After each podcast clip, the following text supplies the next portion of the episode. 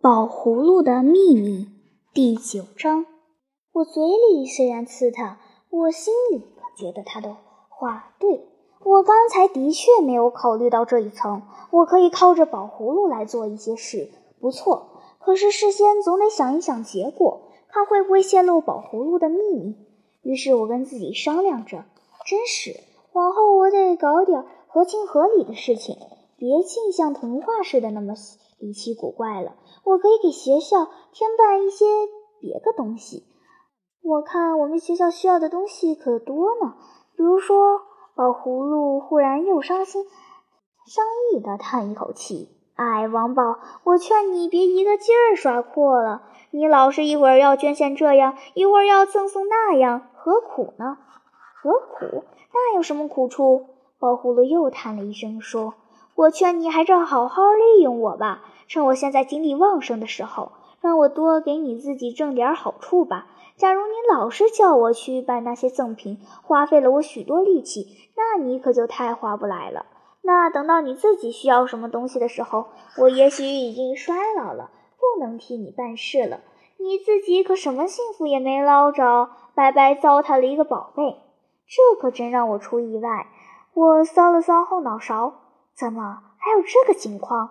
原来你当宝贝是有期限的，当了一辈子就不当了。宝葫芦第三次叹了一口气，说：“可不，你以为一件宝贝就能永远当宝贝使吗？天下可从来没有这样的事情。不论一件什么活宝，使啊使的，它就得衰老。这时活宝变成了死宝。哦，这么着，当宝贝的原来还有这么一条规矩。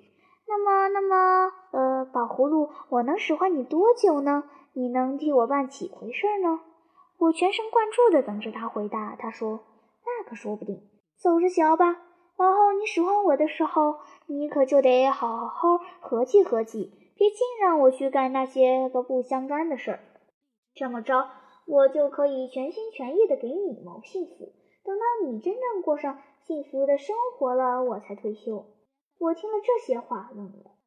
老半天，是啊，我真得好好爱抚它。忽然之间，我觉得这个宝贝怪可怜的了。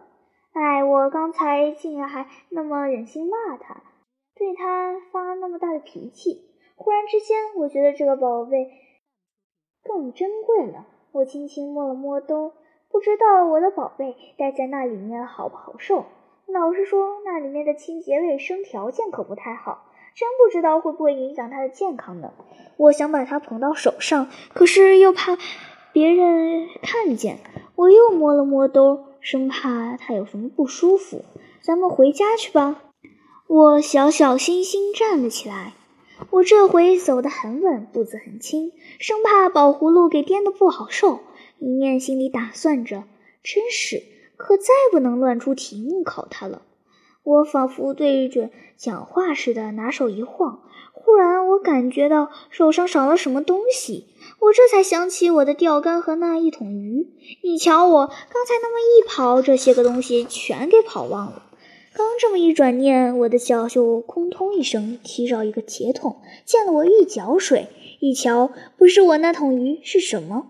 连那条钓竿也席地钻到了我的手里。哟呵！我停了步子，心里实在有点过意不去。这是你干的吧，宝葫芦？是是。哎呦，那么挺老远把桶拎回来，挺累的吧？不累不累。哎，我看你还是歇歇吧。一桶鱼算得了什么？倒是浪费了你的力气。你既然想到了，我就该给你办到。